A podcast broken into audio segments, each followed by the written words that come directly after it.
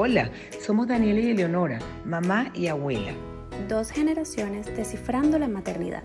Sí, un espacio donde compartiremos temas de mamás, por mamás y para mamás.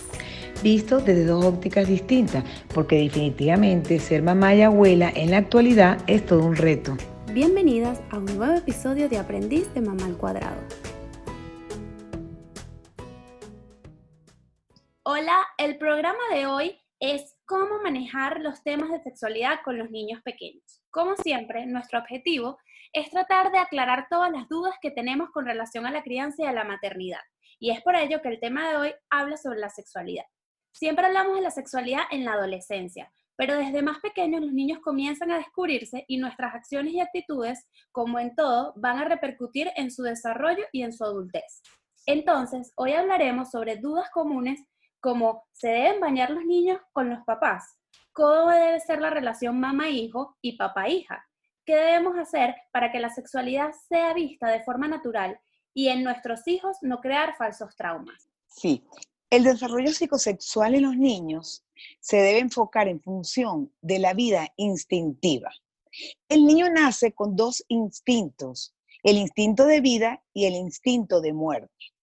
El instinto de vida, Freud lo llamó sexual y tiene que ver con todo lo que busca la unión, satisfacer los placeres, la necesidad de conservar la vida, el oxígeno de la vida, sobre todo desde el punto de vista freudiano, la satisfacción de las necesidades biológicas empiezan por ahí.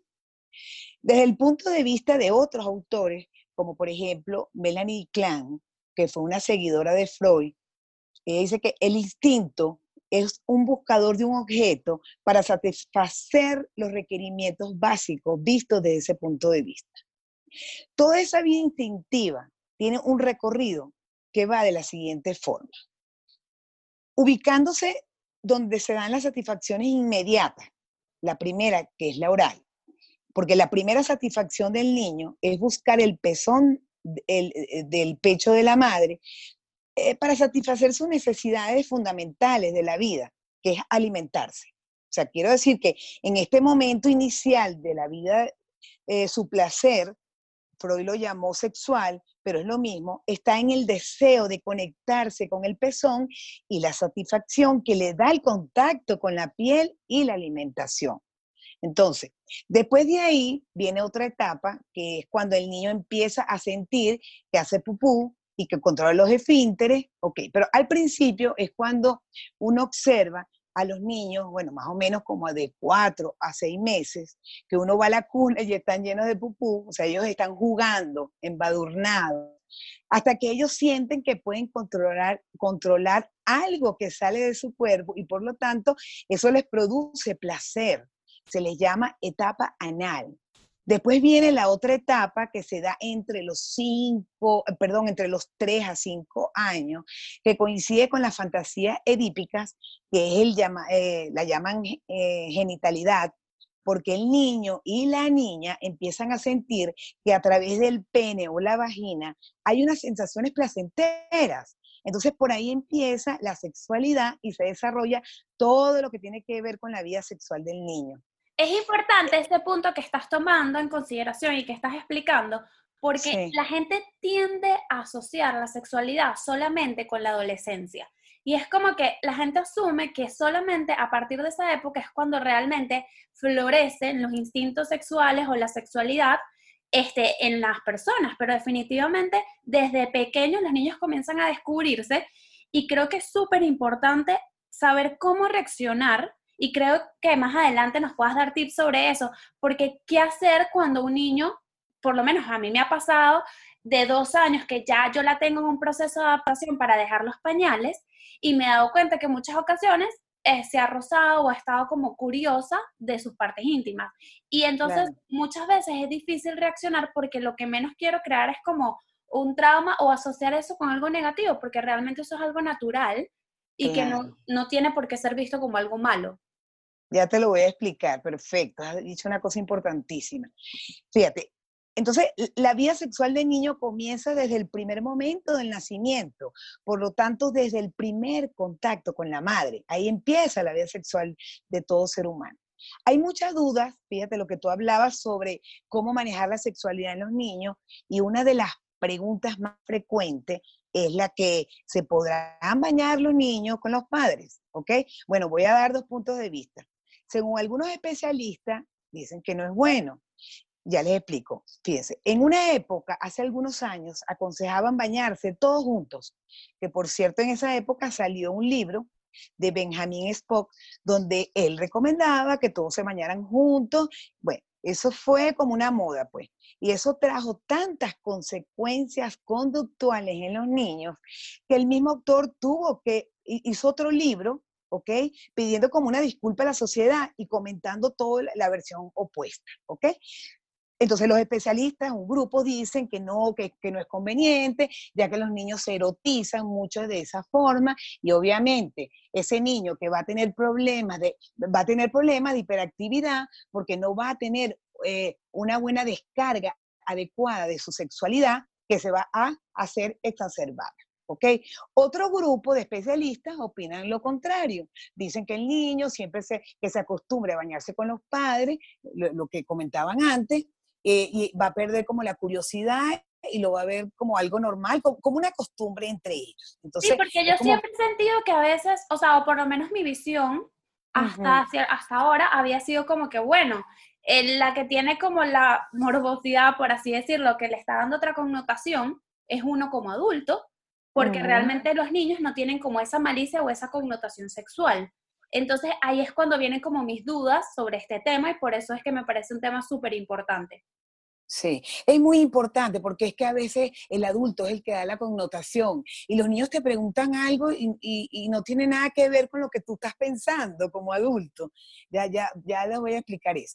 Pero bueno, para, para, para retomar el tema y resumir lo que, la idea que estaba diciendo, que por eso es que desde los primeros años de vida se gesta toda la identidad del adulto, ya que desde el inicio influye obviamente, fíjense bien, la parte genética, que está lo instintivo, lo que yo expliqué, está el desarrollo evolutivo de la vida psicosexual, que tiene que ver con el ambiente, y otro, otro elemento también que tiene que ver con los traumas o situaciones ambientales que se desprenden de las situaciones edípicas, que es una mezcla de la parte instintiva con la educación del mundo externo. Siento que también va a depender mucho la educación y el estilo de vida de cada persona.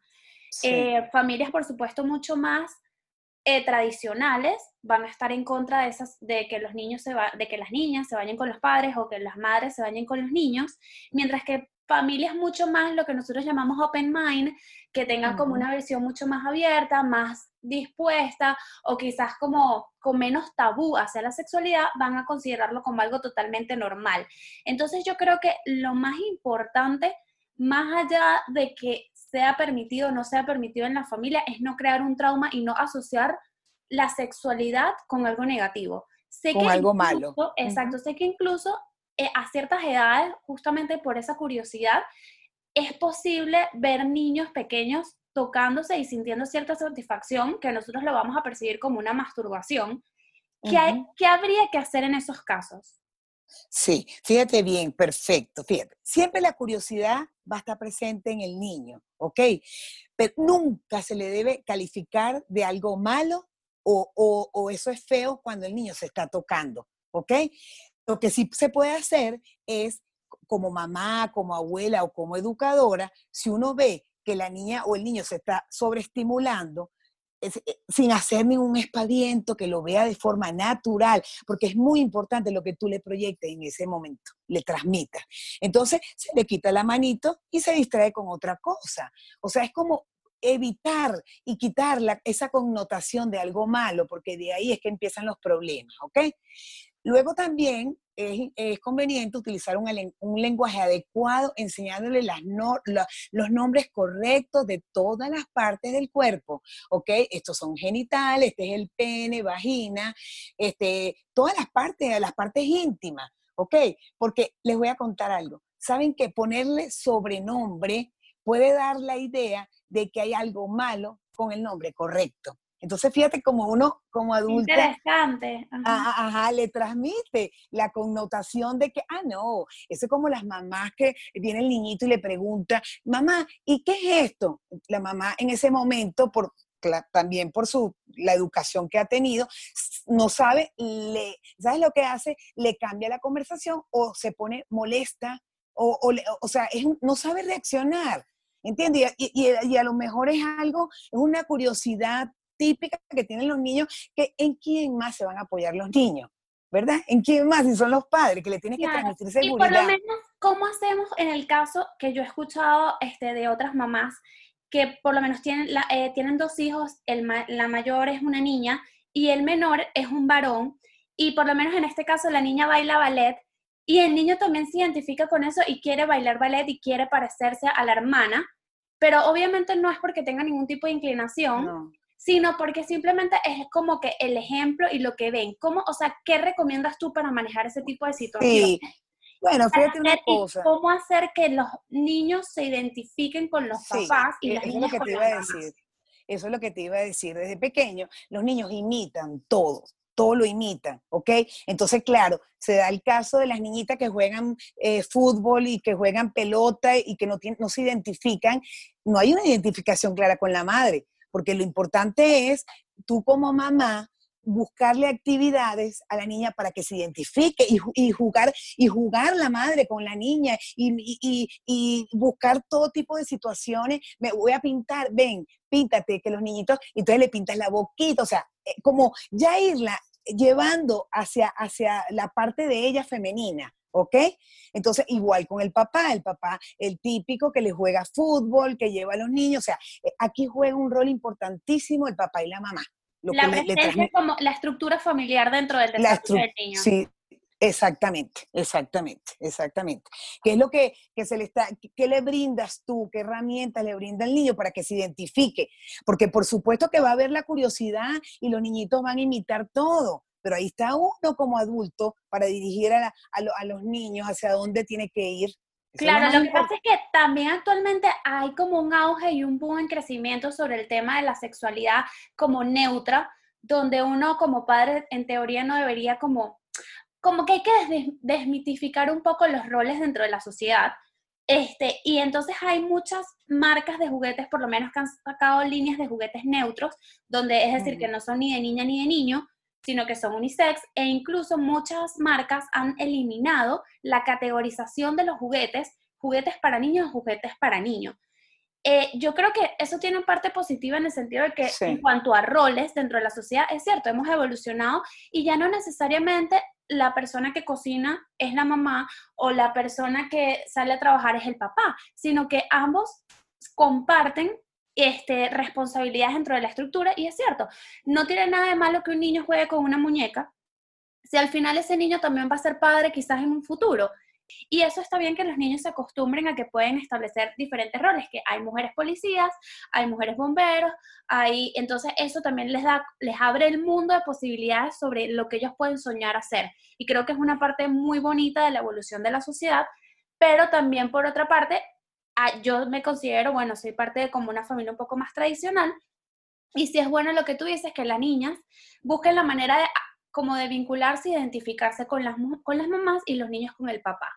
Pero tocando otro punto, ¿y qué hacemos ya cuando comienza el complejo de Edipo para manejar cuando la niña se enamora del papá y quiere dar besos al papá o cuando es el niño el que se también quiere tener como que ese enamoramiento con la madre? Bueno, ah, es lo mismo, ah, el manejo de los padres, el manejo de los padres, porque son etapas que, se va, que el papá y la mamá tienen que saber también lo que va a pasar en ese momento, qué es lo que está pasando con la niña y qué es lo que está pasando con el varón. Pero eh, ahí estás tú como adulto para ¿Pero qué recomiendas? ¿Que se ignore o que, o sea, cuando el momento que el niño le vaya a dar un beso a la mamá en la boca, que quiera darle un beso en la boca o que la niña quiera darle el beso al papá, Mira, ¿se ignora o qué se le dice al niño? Mira, nunca se debe ignorar nada, pienso yo. En ese momento se le puede aclarar, no, fíjate, yo te puedo dar un beso, pero no es conveniente, o sea, no te lo voy a dar, ¿entiendes? Porque los adultos Eh, debes, porque fíjate una cosa también, ¿qué están haciendo los niños en ese momento? Que es verdad, ellos lo hacen, pero también están imitando algo que vieron. Entonces en ese momento tú le dices, no, eso es de, eh, papá y mamá se besan, ¿sabes? Pues somos adultos y los niños no. Entonces yo te y le das un beso, un besito en el cachete y lo abra, la abrazas. No, no dejas de darle el cariño en ese momento, ¿me entiendes? Que es lo que a lo mejor también está buscando, sino es irle dando la vuelta a, lo que la niña te está expresando o el niño está expresando, la duda que tiene en ese momento. Claro, además como que cada quien tiene que tener sus roles definidos y el niño no tiene por qué necesitar equipararse con el padre ni la niña con la madre, sino que hay una estructura. Definitivamente, eh, como hemos hablado en los otros capítulos, eh, es muy importante el tema del conocimiento de la parte de los padres y el tener recursos para saber actuar en este tipo de circunstancias que se le van a presentar y que muchas veces lo agarran a uno, como dice, fuera de base, que uno no sabe como que qué responder o que piensa que los niños nunca se les van a ocurrir hacer esas preguntas, pero lo cierto es que cada vez nacen más pilas, con más cuestionamientos, con más red, como con más capacidades para retar a los padres y a la vez cada vez están en contacto con más información. Entonces también es importante tenerlo presente, que ya las preguntas que nos hacíamos nosotros cuando teníamos tres años no son las mismas de las de un niño en este momento. Entonces, como tú dices, lo más importante es tener una estructura familiar bien establecida, que los padres estén en comunicación y siempre reaccionar de manera adecuada para no crear falsos traumas y como complicaciones en el crecimiento y el desarrollo del niño. A mí me gustaría agregar que hay que hablar sobre el respeto de la familia y empezar por el pudor. A lo mejor ese, esa palabra, ese concepto es un poco fuerte para los niños chiquitos, pero se le puede entender, pero se puede ir em, eh, buscando las bases futuras para conversaciones futuras, ¿verdad? Para que ellos empiecen a asociar el pudor con el buen comportamiento. También aprovechar si hay otros niños o tienen hermanitos, este, eh, darles la importancia que tienen que respetar la privacidad del hermano o del amigo. También hay algo importante. No se debe obligar a los niños a dar abrazos o besos si no quiere hacerlo. El contacto inapropiado de parte de un adulto de confianza puede ser muy confuso para el niño. ¿Sabe? Que uno, ay, pero dale un besito, pero darle. Entonces ahí es que empiezan los problemas, ¿ok? Entonces, para resguardarlo de, cualquier acontecimiento futuro. Y ahí, bueno, se le puede rezar que, que, es tu cuerpo y que es tuyo y que tú lo puedes proteger, pues. Eh, otra cosa. Eso, perdona que te interrumpa, eso es un tema súper importante porque actualmente la gente siente mucho miedo eh, y tenemos ahora la preocupación encima de todos los problemas que existen en el mundo sobre el abuso a niños y cómo hacer para que el niño aprenda a, a, entender y a captar cuándo no es normal claro. el acercamiento de un adulto hacia ellos y que sí es normal. Entonces, bueno, y que tengan comunicación con los padres para poder establecer y levantar las alertas en esos momentos. Claro, mira, no solamente enseñarle a que eh, hasta en situaciones de cuando lo estás bañando, ese cuerpito, toma, agarra el, jaboncito, mira, mami se, se, limpia aquí y tú te limpias en tu cuerpo, porque esos son tú, o sea, irle poco a poco como enseñando, ese es tu cuerpo, ¿no? Y también se le puede explicar que hay contactos buenos y malos. El, el, el, bueno es abrazar, dar la mano, demostrando afecto. El malo es aquel que a él no le gustó no le gusta o a ella. Ejemplo, golpear, dar patadas o tocar tus partes íntimas. Entonces ya uno poco a poco le va como como, ¿sabes? Eh, dando ese concepto a los niños para que ellos vayan entendiendo que son partes íntimas, ¿ok? Que, que, que, son de ellos, que hay que cuidarla y que hay que protegerla. Y algo importantísimo, cuando el niño que hablábamos antes viene a hacerte una pregunta, no se rían, o sea, no, no, no, no, tampoco se pongan bravos. Y, y denle este, eh, como la base, la seguridad, ¿ok? Y otra cosa, sean breves. O sea, no hay que darle tantos detalles, los niños no lo van a necesitar. Es como, vamos a resolver esta duda que tienen en ese momento esos son los como los tips que yo, yo diría, pues lo como que son pequeños, pues no se les puede tampoco dar tanta información. Me parece increíble, tienes toda la razón. Entonces, en conclusión, volvemos a, este, a otra vez como que a poner la responsabilidad de alguna forma en los padres, en que, bueno, filtren la información y en el que sean ellos, los, nosotros los responsables de dar la comunicación, la primera educación a nuestros hijos, enseñarlos a tener pudor, a cuidarse y a protegerse y a tener buena comunicación para poder estar alerta en caso de cualquier situación irregular. Em, yo creo que esto ha sido súper interesante, es un tema muy controversial y que bueno, me imagino que también muchas madres tendrán mucha duda al respecto y que esperemos que esto les haya funcionado para sobre todo saber crear como sus propias estrategias y estar preparados para el momento que les toque tener este tipo de conversación. Y así llegamos al final de este episodio de Aprendiz de Mamá al Cuadrado. Muchas gracias por escucharnos y si te gustó, compártelo. No te olvides de seguirnos en Instagram en Apprentice Life 101 y visitar nuestro blog apprenticelife101.com. Somos Daniela y Eleonora, mamá y abuela, dos generaciones descifrando la maternidad.